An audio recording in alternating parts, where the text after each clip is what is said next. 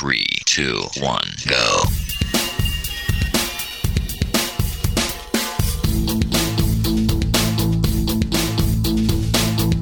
Enredando, la informática que se escucha.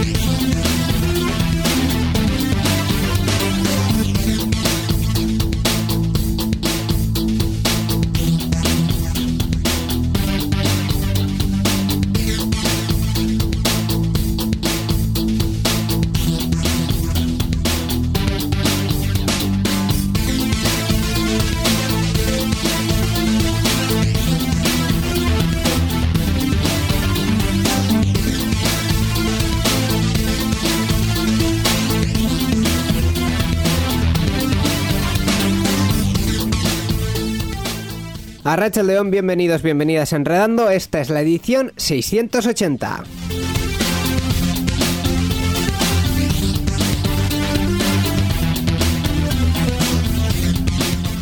Y la semana pasada, bueno, el programa anterior, siempre digo la semana pasada, pero es el programa anterior, Miquel, dijimos que íbamos a hacer eh, un programa sobre Apple. Ahí vamos a hablar sobre Apple.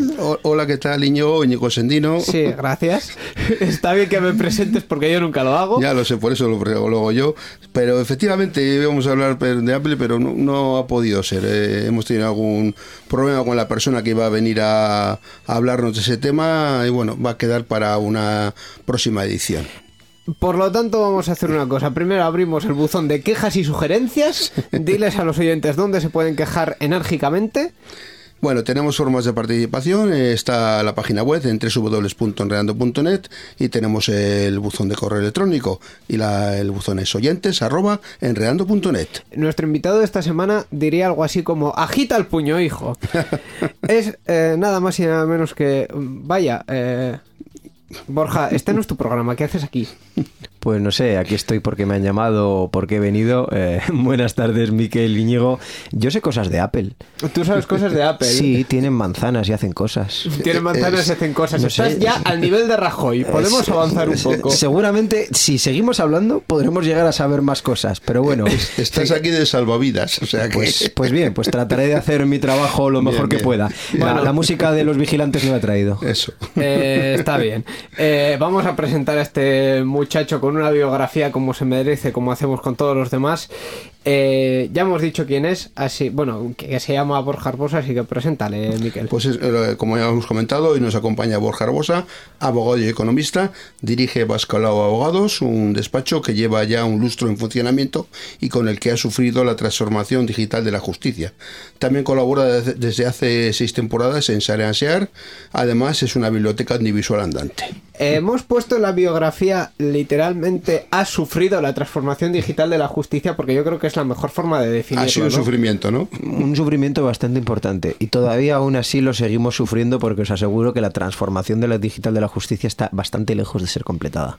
Eh, durante el verano, que es dentro de las cosas que en- no se han contado en Enredando, durante el verano y un poco antes, eh, hubo una brecha enorme, pero enorme a niveles eh, de, de gravedad informática. Aparte de la gravedad eh, general, la gravedad informática era muy grave. O sea, es de, por Dios, ¿por qué nadie con un título ha mirado esto? Eh, hubo una brecha enormísima en, en LexNet, que es la plataforma digital de justicia de nuestro querido Estado español. Y bueno, básicamente todo el mundo podía consultar todos los documentos de, de todo el mundo. Eh, El que mantenía eso se fue de vacaciones y dejó no, todo no, abierto, ¿no? no, eh, ni dejó todo abierto el que mantenía eso ni nada. Es que probablemente alguien modificando algo no se dio cuenta y como no hay controles posteriores de nada, porque el código eh, en los últimos años y más en las empresas grandes se hace a churro, o sea, lo, lo llaman directamente la A carnicería. yo, no sé, yo no sé mucho de informática, pero que yo sepa, todos los programas informáticos tienen brechas de seguridad. Todos. Todos. El problema es que si no te gastas el dinero en mantenimiento y en comprobar de vez en cuando esas brechas y corregirlas, pasan estas cosas. Correcto. Eso de que todos los programas tienen brechas de seguridad eh, no debería ser así. O sea, uno hace un programa y antes de ponerlo al público, pues tiene una serie de beta tester, de testeadores que comprueban que ese programa no tenga fallos. Por lo menos los más gordos que eh, supervisan, claro. algunos se les pueden colar, pero por lo menos los más gordos se los, los pillan y los tienes que arreglar antes de ponerlo a... Y realmente es una de las cosas que tiene un coste a la hora de hacer un programa. Claro, pero fallos informáticos los ves a diario en, tu- en empresas grandes Sí, o en softwares potentes, en, en Microsoft, en Telefónica. Claro, es que el tema al final es una, una cuestión informática, que es que, bueno, y laboral también, que es que ahora mismo el código se hace al peso directamente, o sea, sí. se contratan a becarios para que hagan lo que sea y ya está en las empresas grandes, pero yo más bien iba a preguntarte por la afección mm, legal o cómo vivisteis los abogados desde, desde vuestro punto de vista el tema de que mm, de repente eh, eh, todo el mundo puede haber sí. cualquier cosa de cualquier mm, procedimiento y que el Estado tarde como una semana en arreglarlo con cierres del exnet de por medio y con lo que implica los cierres del exnet y de las plataformas de justicia digital. Pues si te digo la verdad, yo creo que los abogados a estas alturas ya del Exnet no nos sorprendía nada, porque hemos conocido a la plataforma desde sus inicios, desde el momento en que lo tenían ahí en, en beta testing una- únicamente en algunos juzgados, hasta el momento en que algún ministro de justicia iluminado se le ocurrió pensar que simplemente con sacar una ley que obligase a su uso iba a estar disponible en seis meses, cosa absolutamente falsa. Sí, gracias por citarlo, yo no, no lo iba a decir, pero bueno, lo dices, ya está. Y, y que con eso, hay- claro, como los políticos siempre piensan, va, con una ley se arregla todo y va a aparecer. Es como, como cuando deciden recortar los plazos de instrucción y piensan que con eso van a ir más rápido los juzgados. Pues lo siento mucho, pero por aumentarle el velocímetro a un 600 no va a ir más rápido. Correcto. Entonces, con la administración de justicia pasa lo mismo. ¿Cuál es el problema? Lo mismo con la informática que con la no informática, que no se invierte, que no hay dinero. Y si no hay dinero, ¿qué programa vas a hacer? Sí, por muchas leyes que pongas, si no Sí, pones recursos para que esas leyes se apliquen, no haces nada. Entonces, tenemos un programa que desde el primer momento nació cojo, y cuando digo cojo, digo por ser amable, cojo, tuerto, mudo, Y manco. mm, sí, y sordo. Sí, como la canción de Shakira, pues todo eso. Y obviamente mm, todo lo que le puedas dar de mal que tenía, pues eh, se concreta en una serie de fallos y este simplemente es uno más. Uno que quizás salte un poco más a la palestra, pues casi lo agradecemos, porque de esta forma igual la ciudadanía se conciencia de que sin un sistema de justicia y cosas también como la que ha pasado esta misma semana en el Tribunal Supremo, que todos hemos visto las noticias, que es que hace falta invertir en justicia, que es que si no, no vamos a tener nunca un sistema judicial bueno.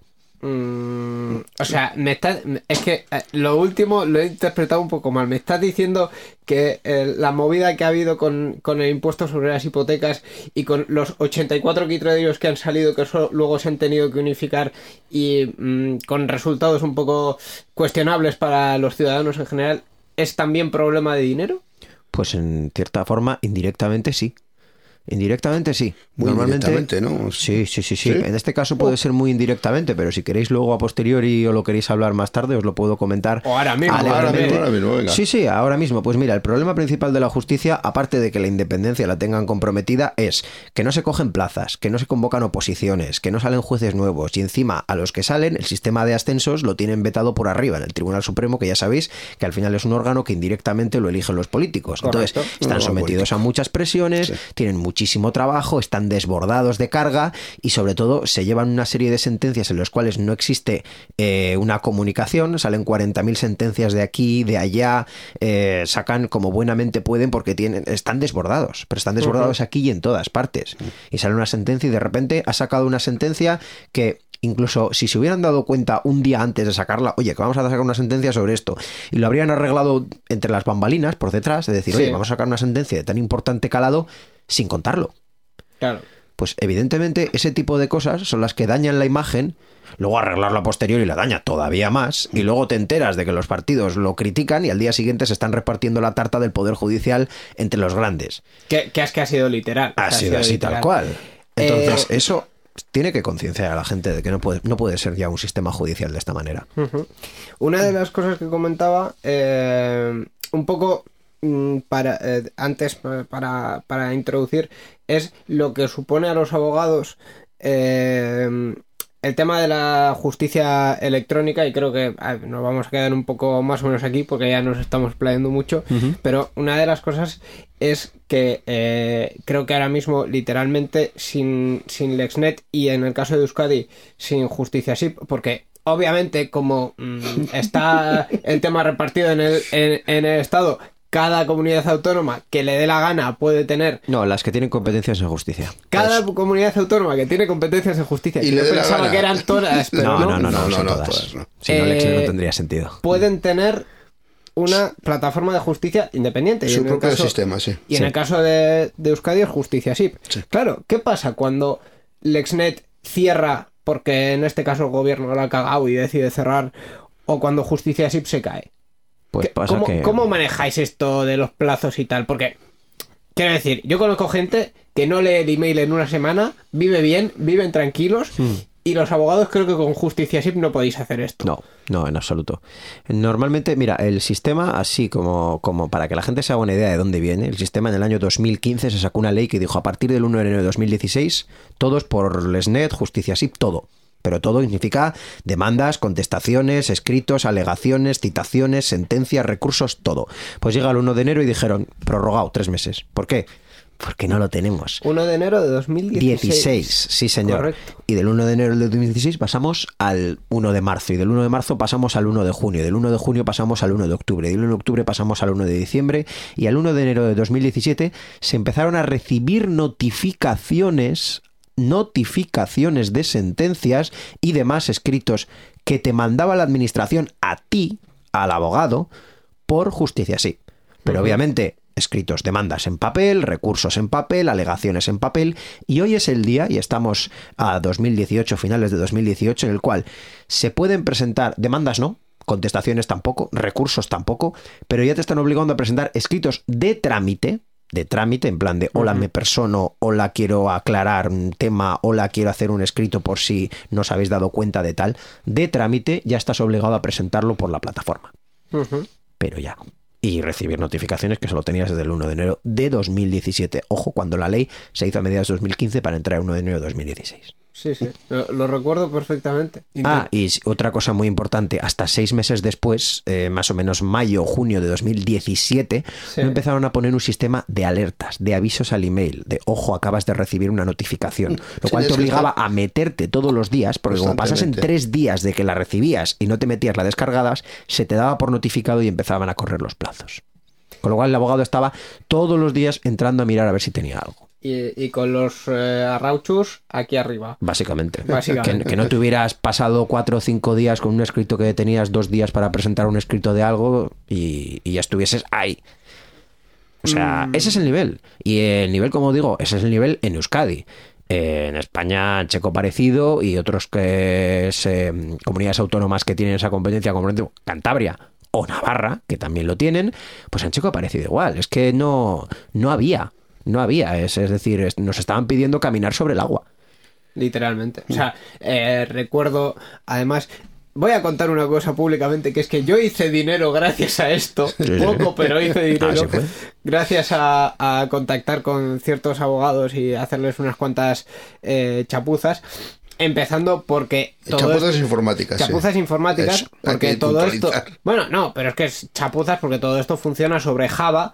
Y además, creo recordar que. hasta- Windows e Internet Explorer, también hay que decirlo. Windows e Internet Explorer. Internet Explorer navegador que quiero recordar que lleva sin soporte desde 2016. Sí, así ¿eh? es. Eh, y todo esto funcionaba sobre Java. Y además, si no recuerdo mal, sobre diferentes versiones de Java dependiendo de la plataforma. Porque algunos recomendaban Java 8, otros recomendaban Java 7, 1.7 o 1.8. Y aquello era una locura. Y además, creo que también el colegio de abogados, el colegio...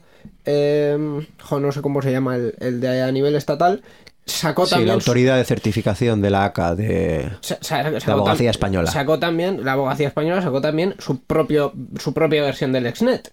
Eh, sí, salió, sacó Lexnet Abogacía para que, los abogados a buenísimo, porque los abogados iban por un lado y los procuradores por otro. Sí. Que, que dices, señor, que esto no tiene sentido, que son usuarios más Se o menos tienen- iguales. Se tienen que comunicar además entre ellos. Sí, pues ya ves que... Hostia.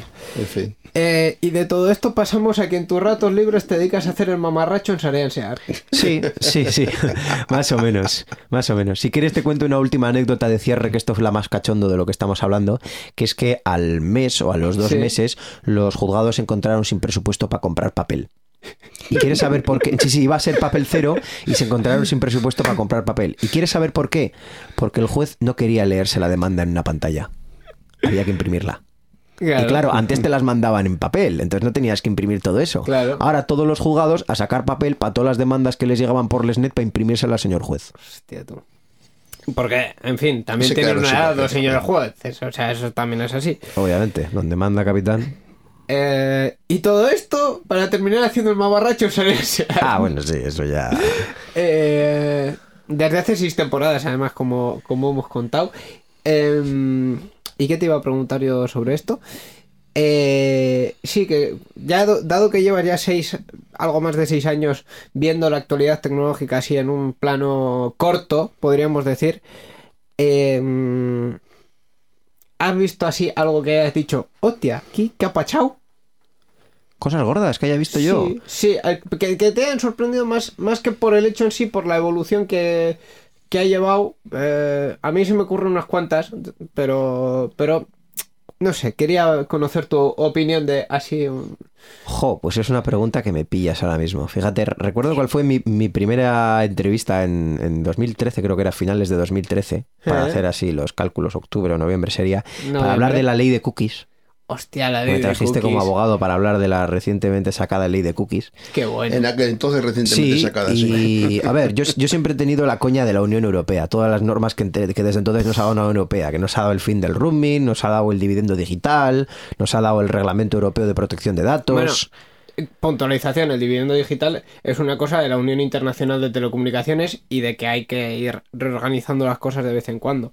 Pero vamos, eh, lo de la ley de cookies, o sea, el cholopostio que se ha montado so- no solo con la ley de cookies, sino con otra cosa que también nos afecta a los abogados, que es el tema del Reglamento General de Protección de Datos, Sin duda, ha sido mundial también. sin duda, sin duda. Entonces, eh, de lo más, no sé si sorprendente, pero sí a veces se, se, se hace complejo de explicar. Ah, bueno, sí, venga, ya, la mejor yo creo que en todos estos años, la caída de GoWex. Hostia. Yo creo que eso lo, lo vivimos de la forma más cachonda posible y creo que ya lo hemos explicado alguna vez en el programa, nuestra famosa sintonía de Go West de Villas People, porque yo me acuerdo que cuando lo escuchaba en las noticias todos los mediodías en plan de últimas noticias de Go Wex y yo cada vez que lo escuchaba Go West. Entonces se, se me iba la pelota de una forma y luego nos reíamos un montón. Entonces, lo que más me sorprendió, sí, aunque probablemente como empresa no sabría haber, yo no lo habría predicho esa, esa caída que hubiera sido una nube de humo. Tampoco es que GoWex fuese, hasta ese momento no creo que fuese una empresa muy famosa. Sí que había por ahí bastantes sistemas de, de wifi abierto y lo sigue habiendo. Ahora mismo, más que por las calles, están en los comercios, pero tampoco es que GoWex fuese una super empresa súper conocida. Fue más famosa su caída que su Sí, igual sí, antes- sí, igual sí, cuando sí. estuvo Puede funcionando. ser, puede ser. Sí, Mm. sí, Pero sí. así es, es lo que yo ahora mismo, fíjate, más recuerdo. Más Bueno. pintoresco. Pues esto es un poquito eh, la presentación de nuestro invitado, así que eh, si te parece vamos a ir ya con las noticias de estas dos semanas a ver qué, qué le podemos sacar a esto. La informática que se escucha.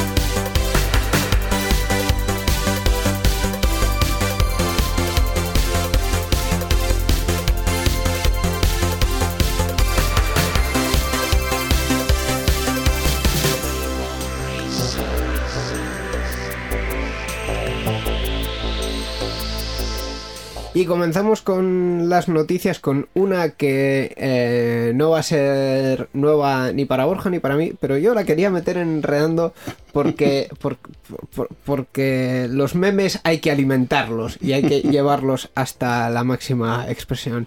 Por lo tanto, Palmer, Palmer Lucky asegura que la realidad virtual no es lo suficientemente buena. Eh, bueno, pues el cofundador de Oculus ha asegurado en su blog que la realidad virtual, aun siendo gratis, no será lo suficientemente barata. El precio es un factor relevante, dice, pero no es dominante. Los bajos precios pueden ayudar a llegar a más usuarios, pero no ayuda a aumentar la calidad de los productos. Sí, Borja, lo acabo de hacer. Te, acabo de traer la noticia de la, la- Bueno, no la muerte, sino yo creo que aquí hay un, un dato que es que un señor que ha trabajado mucho con realidad virtual dice que no, que esto no tira. Y como eres un gran defensor de la realidad virtual, pues vamos a debatir. Va- Vamos a debatir el que, que alguien ha dicho que algo que vendió hace tiempo ya no va a ser tan bueno. Correcto. Ya, mm, bueno, mm, vale, gracias por la opinión. O sea, a ver, eh, ¿qué está diciendo? ¿Que no todo el mundo se va a comprar unas gafas de realidad virtual? Como Bill Gates decía, todo el mundo quiere, quiero que tenga un ordenador en cada casa. No, yo creo que más bien lo que dice en palabras bonitas es Que no tiene futuro como consumo masivo, como mierda. un móvil. No, no está diciendo que es una puta mierda. Está diciendo que no tiene futuro como consumo masivo. Como por ejemplo la compra de un móvil, por ejemplo, que todo el mundo tiene un móvil en su casa, o un ordenador, todo el mundo tiene un ordenador en su casa. que en su casa es su bolsillo. el. Ahora mismo sí, pero incluso ella, la- l- estoy, me estoy refiriendo a la famosa idea de Bill Gates, ¿no? Que hay un ordenador en cada casa, un PC en este caso, pero eh, Bueno, perdóname, te tengo que hacer un parón ahí. Bill Gates también fue el que dijo que Internet era una cosa eh, para centros educativos y hombre. para Lo universidades. mejor era y Microsoft. Network. Lo mejor es que Microsoft Network era la Vamos, hostia. mucho mejor. pues por eso te digo que cada uno tiene su visión partidista de las cosas y yo quizás pueda compartir con el señor Lucky que no va a haber un consumo masivo de aparatos de realidad virtual, pero como tampoco, por ejemplo, lo hay de aparatos de videojuegos, que evidentemente mucha gente Hombre, compra consolas. hombre, Bueno, hombre, no hombre. tiene- Pero no todo que el mundo tiene una. consolas No, que no, gafas no. de realidad virtual. No, ¿eh? no todo Pero el mundo muchas. tiene, pero. Que decir, no están a las- nivel de los móviles. De mismo que las consolas no están a nivel de los móviles o a nivel de los ordenadores, creo que también las gafas de realidad virtual son un accesorio principalmente de juego, aunque también se le pueden dar varios usos, pero principalmente de juego, y que, eh, como es lógico, no está en la mente de todo el mundo tener algo de eso. Ahora bien, yo creo que todo el mundo que lo prueba dice, hostia, esto Mm. mola. O sea, todavía no he conocido a nadie que no haya visto el concepto o no lo haya probado y haya dicho, "Ps, esto mola. Es decir, de aquí a cinco años no va a haber una en cada casa. Seguro. ¿No va a haber una en la mayoría de las casas? Yo, Seguro yo también. creo que la diferencia está en decir, sí, lo pruebas o esto mola. Y luego dices, mira, para tener esto tienes que tener esto que vale tanto, esto que vale tanto, esto vale tanto. Pues ya no mola tanto. Vale, Claro. pero O sea, ese es el problema. decir, Te pongo un final- ejemplo. los smartwatches, yo creo que pasa un poco lo mismo. A diferencia de un móvil que todo el mundo necesita uno ya para la vida, comprarte un smartwatch es un capricho. Sobre todo según que, cuál te compres, que te gastes 400 o 500 euros en un reloj, dices, coño, que, que es un reloj. Que sí, que te mueve en el WhatsApp, pero te puedes sacar el móvil para mirarlo. Entonces, esto de la realidad virtual, pues puede ser también otro capricho. Y lo mismo que decía Bill Gates respecto de los ordenadores, pues puede que al final solo haya uno en, yo qué sé, en centros cívicos, en sitios gamer, en sitios de, de consumo eh, como tiendas o sitios específicamente preparados como los laser tags o las salas de escape o los sitios estos de diversión, entretenimiento, donde igual le puedan sacar la amortización al cacharro, porque tú te los compras para tu casa, pues bueno, pues vale, te gastas mil euros en eso, jo, y hay que tener ganas. Pero un ordenador gamer también. pero un ordenador, bueno, más que un ordenador gamer, yo te diría que mm, las consolas sí que se venden por millones. Esto yo creo que en algún momento, sobre todo Oculus, pero también otras empresas nos lo vendieron como que esto va a ser de consumo total y no es algo que se haya vendido por millones. O sea, no, es- no te lo pongo a nivel de los móviles, ni a nivel de las tablets, ni de los ordenadores, ni de... Pero es que nos No. vendían como que esto iba a ser las nuevas consolas, punto. Y que no iba a haber consola y que esto iba a ser todo y ya está. y, no es- Consumo y yo creo masivo- que no está ni al nivel de eso. Ah, Consumo masivo no será, pero también te digo que según qué realidad virtual, porque la realidad virtual, evidentemente la más potente, las, las gafas estas Oculus o las HTC Vive o algunas de estas que te cuestan mil euros las gafas, pues evidentemente de esos van a tener cuatro. Pero a lo mejor la realidad virtual de una forma más rudimentaria, más casera, como puedas tener una de estas gafas de que le metes el móvil dentro, como el modelo de la Samsung Gear o Cardboard, no Cardboard, sino de una forma igual un poco más, un poco más bonita, que te cuesta 40 euros le metes el móvil dentro y con eso te puedes ver contenido específicamente, que tampoco hay mucho, pero bueno, se puede ir haciendo. Es decir, todo es cuestión de, de gusto del consumidor, que hoy en día, por ejemplo, tener un sistema de realidad virtual sencillito, casero, por así decirlo, no es caro. Entonces, ¿a qué se está refiriendo el señor Lackey? ¿A que no todo el mundo va a tener unas gafas de mil euros? Joder, es que ¿qué producto de mil euros tiene todo el mundo? Eh, Que no sea indispensable para la vida. eh, pues mm, te podría mencionar mucha gente que tiene móviles Samsung de, de- Y de de un, precio, Vale, pero- de- pero de un como- precio totalmente inmerecido. Por pero, cierto. como, pero como También. teléfono móvil, como concepto de teléfono móvil de necesito y ya que lo necesito me compro no caro, como quien tiene un coche más o menos de gama alta, que te vale un 600 para ir del punto A al punto B, pero tú coges un coche alto. Te has ido un poco atrás ya con el para ir del punto A al punto B te vale hasta un monopatín. Pero tú te quieres gastar el dinero en un coche. Depende de por dónde quieras ir y en qué ciudad estés. ¿Y en cuánto tiempo? bueno. Sí, pero bueno, te quiero decir que, que el- la necesidad básica está cubierta y que a partir de ahí viene el lujo. En este caso, si pasa lo mismo con las gafas de realidad virtual, que por 20 euros tienes necesidad básica y por 1000 tienes lujo, pues no todo el mundo se va a comprar lujo. Pero puede que necesidad básica muchos quieran lo probar. Lo peor, Miquel, es que lo que acaba de decir aquí es mucho más sensato que lo que dice el Sareachear. Imagínate. Es que, oye, ¿qué quieres? Aquí. En eh, bien- Ser me permito aquí, más el troleo. quiere- Aquí todavía quiere- no tengo tanta confianza. Quiere quedar bien aquí, quiere quedar bien, para que le llamemos más veces.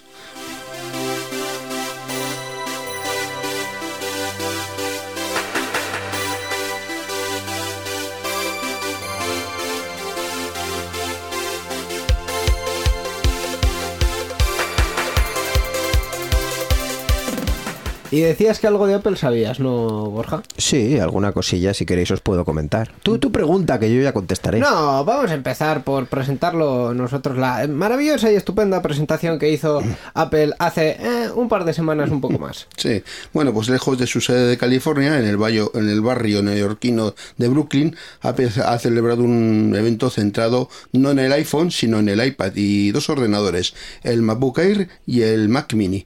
El nuevo iPad Pro pierde el botón frontal y la entrada de auriculares y gana el reconocimiento frontal del iPhone. El nuevo diseño y un precio más elevado. Apple también ha actualizado los productos olvidados, el MacBook, el MacBook Air y el Mac Mini, eh, con componentes más potentes y diseños pues mucho más actuales. Bueno, diseños más actuales, entre comillas. Entre comillas. por- Porque al Mac Mini solo lo han puesto en gris y ya está. En, Bueno, en verdad. Pero es un gris mucho más actual. Mucho más, hombre, mucho más actual que todo el resto de la gama de grises, por supuesto.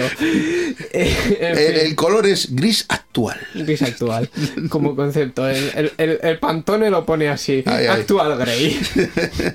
en fin.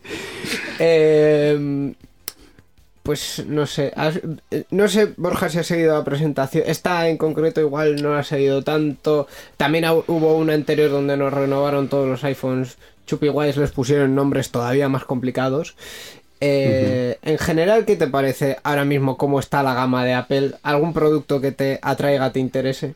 A mí no, pero también tengo que decir que a mí nunca me han interesado en exceso los productos de Apple. O sea, no puedo decir que no haya sido usuario de los mismos, porque a nivel usuario he probado tanto un iPhone, como un iPad, como un MacBook Air, como un Apple TV. Quiero decir que cierto conocimiento de productos Apple tengo. En cierto conocimiento no, es que no hay pro- gama de producto de Apple que no hayas tocado. Bueno, un iPad mm, Pro no lo he hecho. Bueno, pero un es un iMac, iPad. un Mac Pro tampoco lo he hecho. Pero es una- un ordenador. Bueno, sí, pero vale, sí, más o menos el ecosistema en sí, en todos los niveles, sí creo que lo he visto.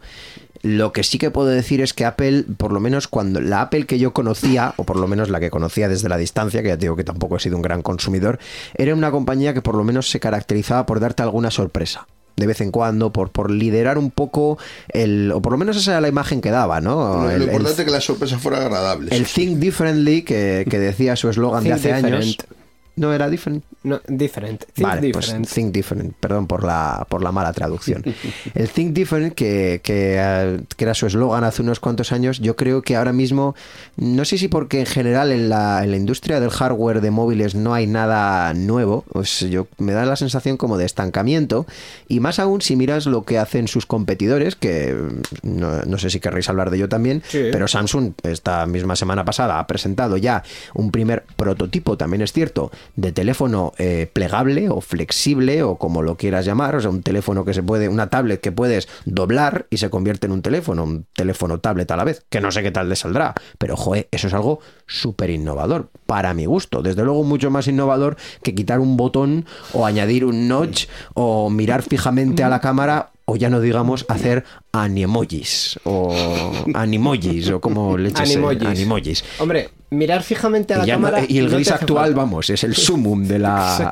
Hombre, eh, Apple ha cambiado mucho de haber perdido a su directivo principal hace unos años y los nuevos directivos yo creo que no tienen ese, esa visión pues que tenía el, El señor Jobs. el Jobs, Steve Jobs, no ¿Tú crees que han perdido su gurú y eso ya les ha hecho? Hombre, a ver, sin Steve Algo- Jobs yo creo que han sacado cosas ha que, afectado. que pero ni bueno, tan mal. pero yo creo que ya tenían la- o sea, iban a una cierta velocidad y, y al perder eso tienen una inercia, pero la inercia llega un momento en que la resistencia va, va haciendo que vaya parando.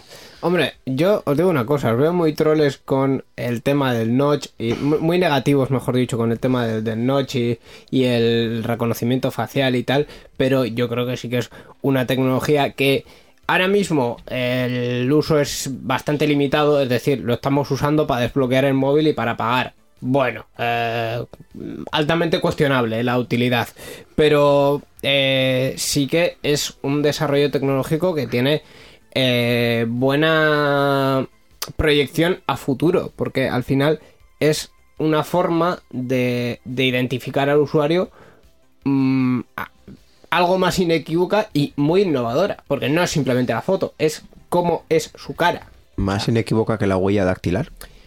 Eh, Lo de las huellas ha tenido muchos problemas. ¿eh? Hay Sí. gente con, con fotocopia del dedo, los de- detectores al final no eran tan buenos como deberían. Vamos, que Los es más detector- difícil arrancar la, la cara que el dedo. Sí, hombre, es- tienen más superficie. No, pero los detectores de huella eh, dactilar, los de Apple, sí que eran bastante buenos, Ha habido detectores muy malos. pero re- ha habido detectores muy malos en el no, resto. desarrollo no, todo. hablo de Apple. ¿eh? En el no, resto no, de la sí. industria, Samsung, HTC, etcétera.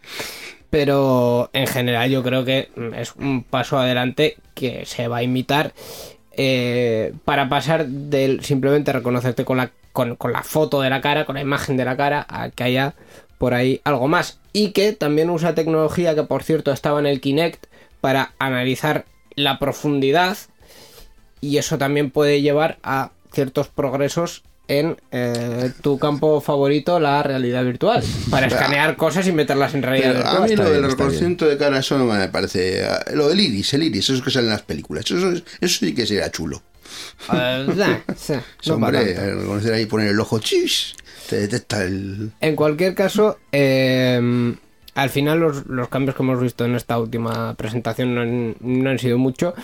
El tema del MacBook Air, bueno, sí, pantalla retina, bien. eh, el otro día, por cierto, os voy a contar un poco mi vida. Me sorprendí cogiendo una captura de pantalla de mi móvil, la resolución que tiene mi móvil. O sea, ahora mismo tiene casi más resolución mi móvil ¿Qué no es Apple? Que no es Apple Hay que decirlo, ¿eh? Pues que es un BQ, uno- ya que nos ponemos a hablar de marcas, es un BQ, pero tiene casi tantos píxeles mi móvil de 5 pulgadas que la pantalla que tengo en el trabajo que tendrá 20.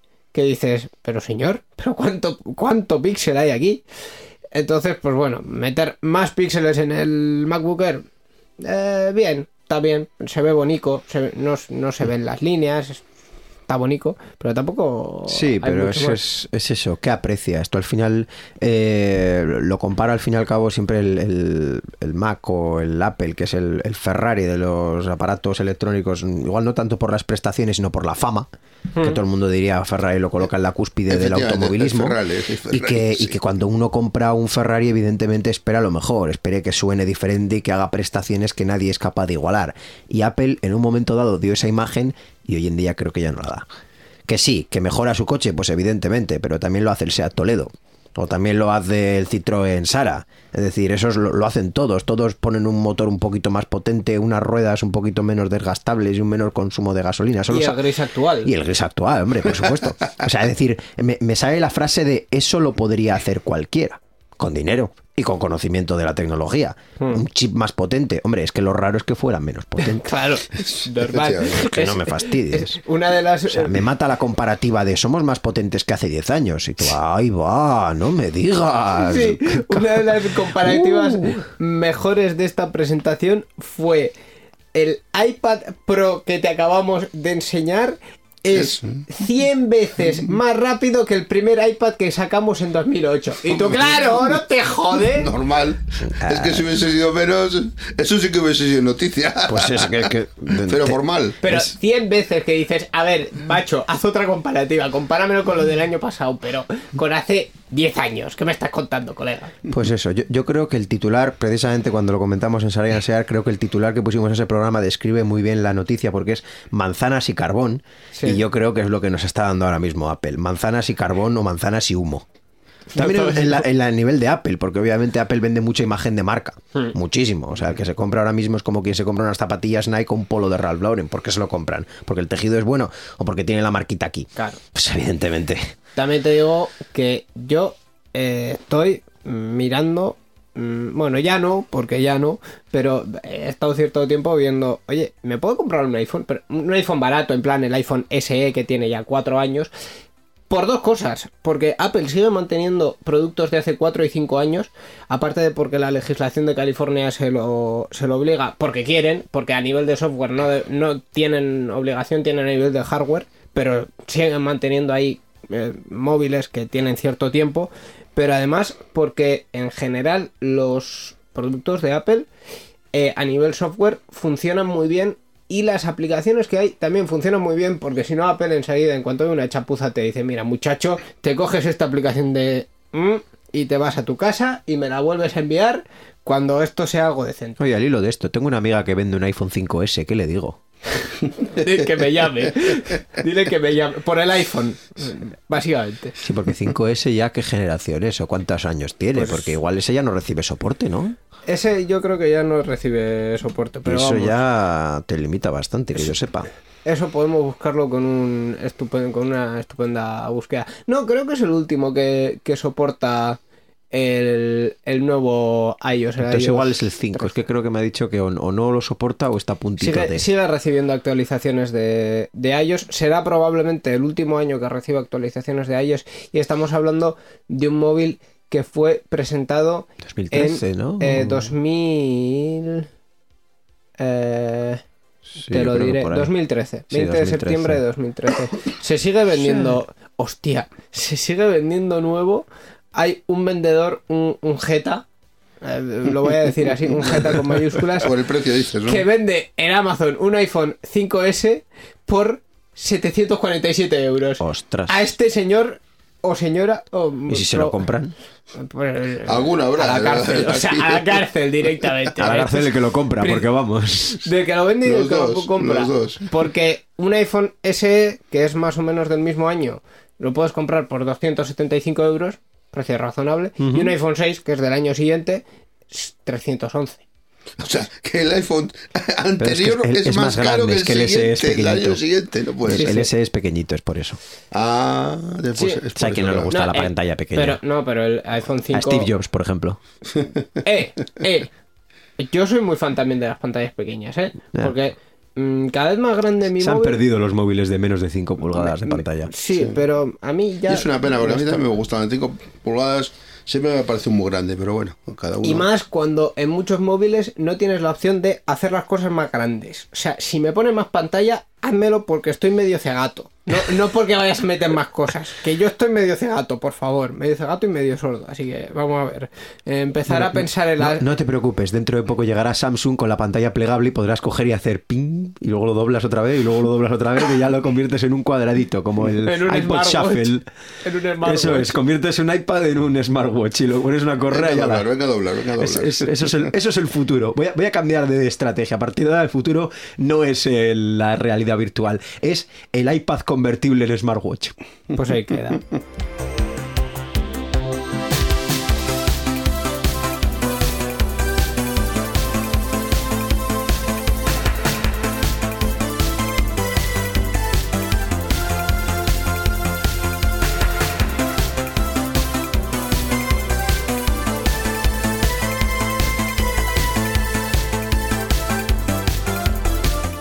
y vamos con más gente que hace cosas raro o, por no decir directamente mal. Hablamos de WhatsApp. ¿Qué te parece? Mandan mensajes. Mandan mensajes. Muy Bueno, bien. pues- Y después de esta muestra de elocuencia, por favor, Miquel. Bueno, la aplicación borra, ha, empezado a borrar automáticamente eh, hace poco, hace unos días, todas las conversaciones, fotos y vídeos que tengan más de un año de antigüedad y que no estén en, en- en una copia de seguridad. Y que esta medida solo afectará a los teléfonos Android. Lo hemos puesto así, básicamente por, por poneros un poco lo que han publicado todos los medios de comunicación y luego la realidad. La realidad es que todo esto no es así. Quiero decir, eh, en todos los medios, y me ha parecido hasta bien y todo porque tiene un motivo loable, en todos los medios de comunicación se ha dicho en titulares grandes que todos los mensajes que tengan más de un año desaparecerán, pero no es realmente así. Es todos los mensajes que tengan más de un año desaparecerán si tu móvil se va a la mierda y no tienes una copia de seguridad de hace menos de un año. Es decir, dicho de otra manera, todas las copias de seguridad de, seguridad de hace más de un año se desaparecerán, que es el- lo que se tendría que haber contado correctamente. Lo cual me parece bien el titular alarmista porque ha servido para que mucha gente Haga copia de seguridad. haga copia de seguridad y la tenga actualizada. Correcto. La, la pregunta es, ¿copia de seguridad de mensajes de WhatsApp y fotos y vídeos que te mandan tan importantes son? Ah, hay gente que tiene su vida entera en WhatsApp. Nosotros la tenemos en Telegram, Borja. O sea, Sí, a ver, hay, aparte hay de que eso. salir de la burbuja. Sí, no, no, no, ¿vale? quiero decir, yo, son problemas de otros, pero Son problemas de otros. te quiero decir que incluso en mi caso, yo eh, te, te cuento así como insider que yo cuando el, el- el teléfono lo compré nuevo Sí. y, y di el viejo, en plan renove este famoso de dame el viejo, yo no hice copia de seguridad de nada y me cogí, me instalé el WhatsApp y obviamente todos los mensajes viejos y todas las fotos viejas y todos los vídeos viejos no Ahí estaban. No, no, no, ahí se quedaron, efectivamente. Se fueron con el teléfono viejo que lo formatearía la casa o haría lo que le diese la gana con él porque además ni, ni me molesté. la O verdad es que- vendieron tus datos. no vaya usted a saber lo que hicieron si algún día me rastreará sí. la CIA gracias a ese teléfono. Efectivamente. El caso es que, que a mí no me importó. Bueno, a ver, sí, a ver, te da un poco de penilla alguna foto que no has guardado o Esto alguna que ha hecho Borja no hay que hacer, ¿eh? hay que formatear el, Sí, el no, no, móvil verdad antes es de venderlo. ¿eh? No, no Sí. fui, no fui muy inteligente. Un buen día llegó el mensajero y yo también estaba a, a- mil cosas y dije, "Ah, toma, llévatelo. Toma, pa' ti". Lo has... Espera, no, no, no. Que encima todavía ni siquiera le había quitado la tarjeta, ni la SIM, ni la SD. O sea, adelante el mensajero, metí el pincho Y- y por no- ahí, saqué las y- tarjetas. Y, ya había puesto, no le diste unas copias de tus llaves de casa y esas cosas. Pues o- solo me faltó, porque Eh, vamos. Puesto a hacer cosas La- inseguras, la, oye. la- la cosa no, no es cierto, yo- fue bastante lamentable. O sea que Sí. ma- Ta- mal hecho. También suele ser bastante lamentable, por cierto, problemas del primer mundo, que eh, en este tipo de situaciones en las que sustituyes un móvil por otro, no te venga el mensajero a recogerlo un par de días después, que dices, señor, déjeme hacer la transición, por favor. Pero bueno, eso es- ya es muy problemas del primer mundo. Sí. En cualquier caso, para la gente que se esté preguntando, hostia, si yo no tengo nada de esto, eh, primero decir eso, que si los mensajes siguen en tu teléfono y las fotos siguen en tu teléfono no va a pasar nada, pero por lo que sea, si se te va al carajo el teléfono, eh, todo lo que tenga más de un año sin haber sido respaldado, o sea, sin tener copia de seguridad, eh, bueno, más bien todo el contenido que no haya sido eh, respaldado en el último año se va a ir a la mierda. O sea, si tienes un mensaje de ayer y no le has hecho una copia de seguridad, olvídate de él. Para hacer una copia de seguridad en WhatsApp, en WhatsApp, perdón, en el menú ajustes, en chats, copia de seguridad. También es otra forma de decir, aunque la gente supongo que ya lo sabrá, que todo lo que se manda por WhatsApp no está solo en tu móvil y en el de quien lo manda. Correcto. Porque de otra forma no habría, habría copia de seguridad, ni habría restablecimiento de los datos, ni habría nada que A ver, eh, lo que sí que es cierto es que las copias de seguridad en WhatsApp solo están en WhatsApp y... No, perdón, las copias de seguridad de WhatsApp, repito, solo están en Google Drive. Eso iba a decir, ¿no? Se mandan en Google Drive. Eh, al contrario que las Y tienes copias de- opción de automatizarlas, además, ¿no? Una vez cada X tiempo, Sí. creo que te deja el Sí. No, lo hace, lo hace él solo. Cuando está enchufado de noche y tal, se pone ahí a sus cosas y a las 2 de la mañana te hace las copias. Eh, pero por otro lado, por ejemplo en Telegram, por comparar sistemas, en Telegram todo lo que mm, envías y recibes lo tienes tú, lo tiene el que envíe, el que lo el- la El otra lo persona y un servidor estupendo en Telegram. Así que por ese lado, pues es un poquito, un poquito más inseguro. Bueno, pero en Telegram puedes abrirte chats eh, cifrados que... Sí, lo pero en WhatsApp sí que es cierto que es todo cifrado de extremo a extremo. Eso sí. También mm, lleva sus cuestiones como que no puedo abrir WhatsApp en un navegador sin tener el móvil encendido con batería todo el rato. Sí. Eso es. El WhatsApp web de las narices. De las Eso. narices. Correcto. Lo ha dicho el invitado, por lo tanto es válido.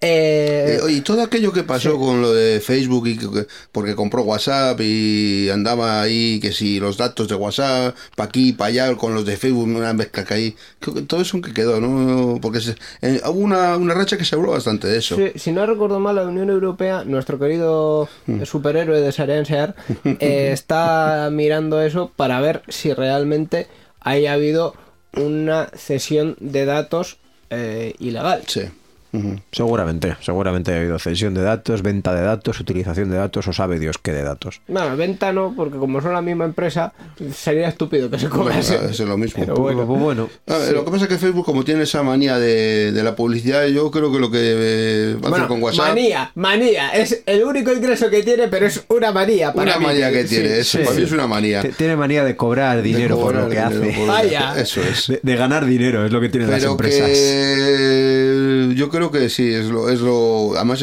alguna noticia sobre esto ha habido, que, que es lo siguiente que va a meter es publicidad en WhatsApp, o si no ha metido ya. Eh, están en ello. Están en ello, pues están en ello. and- andan ahí. Winter is coming. Anda mirando a ver cómo hacerlo, yo creo, más bien.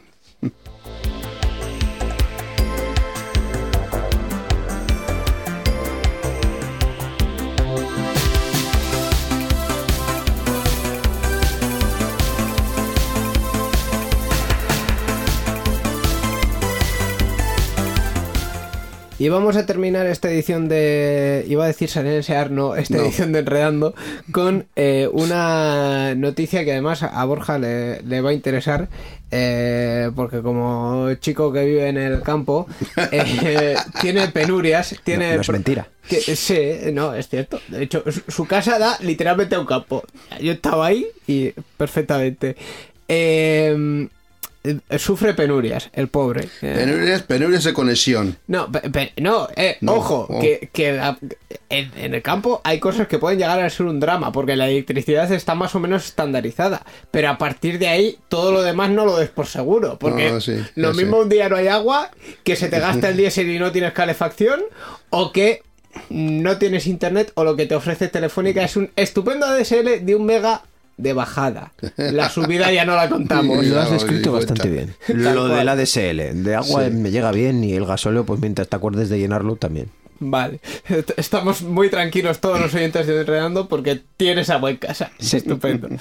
En este sentido, eh, nuestro querido gobierno, el del Estado español, ha aprobado eh, un nuevo plan para que los muchachos como él no estén desconectados de Internet. Pues eso, el Ministerio de Economía y Empresa ha aprobado un plan para proporcionar cobertura que permita el acceso a servicios de banda ancha a velocidades de 30 megabits por segundo o superior y al menos al, al al 90% de ciudadanos de unidades poblacionales de menos de 5.000 habitantes. Y todo esto lo quiere hacer antes del 1 de enero de 2020. Este plan deberá ser ejecutado por Telefónica, Orange y Vodafone. En contraprestación a que estos tres van a ser los que se llevan las eh, bandas, las, las frecuencias de 700 MHz que están por liberarse en un futuro, bueno, en un futuro, debería ser en un ya dividendo digital. El del Pero que va- 5G, va a ¿no? tardar un poco. el, sí. de- el de- bueno, el del 5G, entre comillas, pero que no está siendo todavía. Que esto va a ser otro drama increíble. Bueno, ya, del dividendo digital. Ya, eh, no tenemos programa para hablar. No, no, no, no hay tiempo. Eh, realmente. mm, aquí hay una movida. O sea, quiero decir, mm, nadie está invirtiendo en, en esto. eh, y a estos tres se les está obligando. Porque, se porque es así, Pues se sí, les, sí, se sí les está es. obligando. Pero si, si fuese por ellos, mm, nada. Ahora mismo. El tema es la rentabilidad, lo de siempre. Si Sí, es claro. rentable. No le vas a sacar. Pero aún más te digo, yo creo que comentamos en Sarean Seara unos meses que el gobierno vasco planeaba hacer lo mismo con Euskaltel para dar cobertura en el País Vasco. Es decir, era, era un plan que, que ya se iba a seguir aquí en Euskadi para yo creo que al 90-95% de los pueblos pequeños de, de Euskadi, especialmente en Álava, que es donde están los más pequeños, los Sí. pueblecitos más... Sí, más eh, ob- obviamente Sornocha no tiene problemas de conexión. No, estamos preocupados por ello. Bueno, igual el problema más en Vizcaya y en Guipúzcoa es la orografía, ¿no? Para llegar a Sí. ciertos sitios e instalar las antenas. pero al final igual en Álava pones una antena grande y... Bueno, claro, pero ahí no, da- no das internet por antenas, das internet por, por red Por fija o cable. por vamos. cable. De hecho, este plan lo que, lo que mm, contempla son servicios de, de banda ancha fija, pero lo que sí que es cierto es que en, en Álava, y además en su momento yo lo, lo tuve que mirar, eh, después de Vitoria, el pueblo más grande tiene 6.000 habitantes. Hmm. Y el siguiente ya está en menos de 5.000.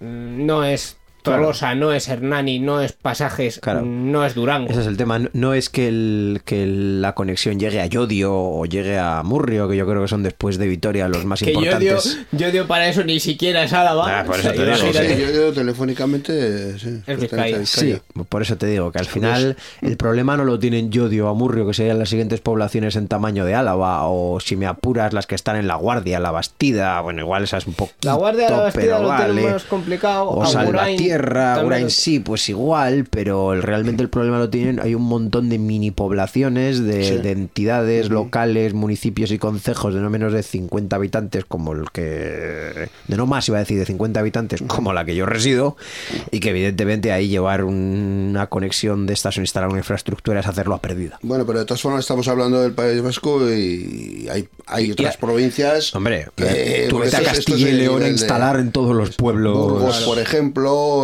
es una provincia súper enorme Bueno, sí. y con poblaciones muy distantes de sí y muy pequeñitas. Pequeño Kit Kat, yo me di cuenta el otro día de lo largo que es Burgos cuando vi el cartel de, en, la, en la A1, en la autopista, de, De que entrabas en la provincia. Está usted entrando en Burgos hasta que llegué a Burgos A y hasta que salí de Burgos, por lo menos fueron tres horas a 120. O sea, aquello fue la leche. Burgos es muy grande. Y claro, en ciertos sitios, pues en, en, en, eh, en Asturias, por ejemplo, tienes Adamo, que ha sido un operador que ha apostado mucho por las conexiones mm, para, para gente rural, porque veían ahí un, un mercado eh, en Asturias, también en Cataluña. En Cataluña sí que es cierto que hay bastante más densidad de población, Sí. entonces...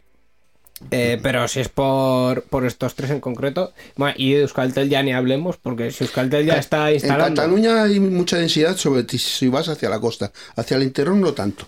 Pero hacia el interior también, eh, no te diría yo con datos, pero sí que hay mucho pueblo así con cierta. Eh, Claro, también hay pueblos pequeñitos, pueblos pequeñitos. Sí, por eso es así. Por, por Lleida, por todo eso. sí. Y vamos, Euskaltel ya ni os digo, porque si ya están instalando tecnología que, que de hace como 30 años, pues está, está un poco complicado el tema. Pero bueno, Una pregunta que yo tengo. Acceso a servicios de banda ancha a velocidad de 30 megabits. ¿Eso es ADSL o fibra? eso tiene que ser fibra, que ser fibra, por, con ADSL no llega. por dos motivos. Primero, con ADSL Por distancias. no llegas por distancias y aunque pongas centrales, eh, su- o sea, imagínate que en tu pueblo para dar eh, cobertura a los dos siguientes y a los dos anteriores pones una central decente con un DSLAM decente en, en- en el pueblo, eh, en el propio pueblo no vas a llegar a más de 20 megas porque la, La tecnología tecnología, no da más. la, la que es rentable hoy en día no ha ido a más. En, en otros sitios, en Alemania, por ejemplo, sí que se ha desarrollado el ADSL hasta 50 megas, El VDSL, sí. pero no es algo que se haya estandarizado, ni mucho menos en España. Y eso llega a tu pueblo. Al pueblo de al lado van a llegar 6. Y, y ya está. O Y- tres.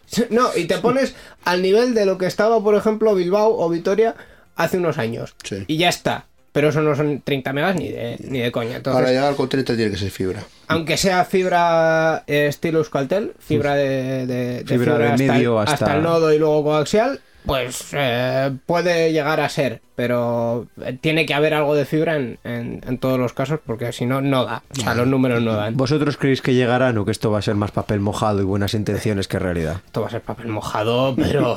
pero vamos, Sobre todo porque a 100%. los operadores no les interesa, no es, no es rentable para ellos. Harán- Y van a hacer todo lo posible para tener que Alargarlo en el tiempo. Alargarlo en el Ahora- tiempo y decir, "Ah, es que se me olvidó, es que no puedo, es que tal, es que cual, y poner No, excusas. ha- Hará lo mínimo imprescindible Sí. que estén Obligados, en sí. la ley y, y ya está. Lo mínimo que estén obligados y el resto, ah, no, no, no, no hay. Y claro, está muy bien ponerlo, pero luego también hay que mantenerlo. También. Porque, en fin, también puedes llegar a 30 megas, por cierto, con, con satélites.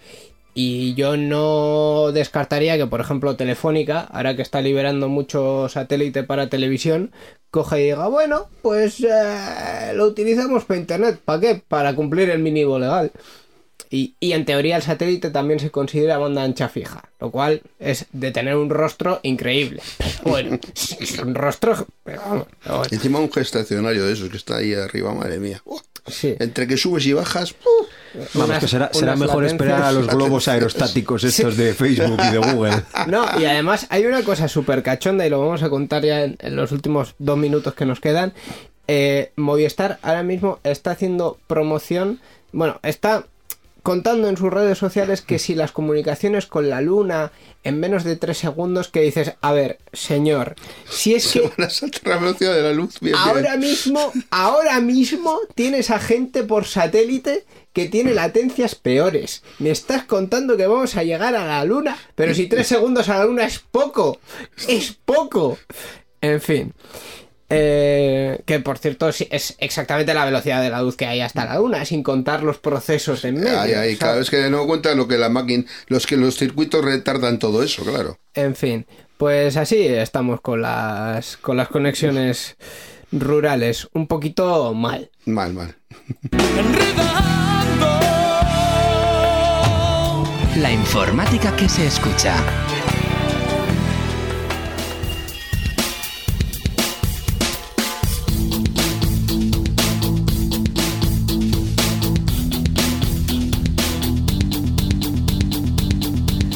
Y la máquina se nos ha puesto un poco disjockey. Pues hasta aquí llega la edición 680 de Enredando que hemos compartido con Borja Arbosa. Esperamos no estar contigo mucho más, porque eso significará que nos ha fallado algún otro invitado. Joder, vaya forma de decirlo, hombre. Yo también me alegro de haber estado aquí con vosotros y yo sí espero que sea much- va- muchos programas más porque me caéis bien, francamente. Me caéis bien, está muy bien. Sí, ah, también, también a nosotros. Me gusta hacer el programa con vosotros. Bien, bien. Qué bonito, que es unas palabras eh, muy bonitas. Eh, hemos comentado muchas cosas, así que si los oyentes de todo esto, y especialmente de la banda ancha rural, nos quieren comentar algo, eh, tenemos nuestras formas de contacto.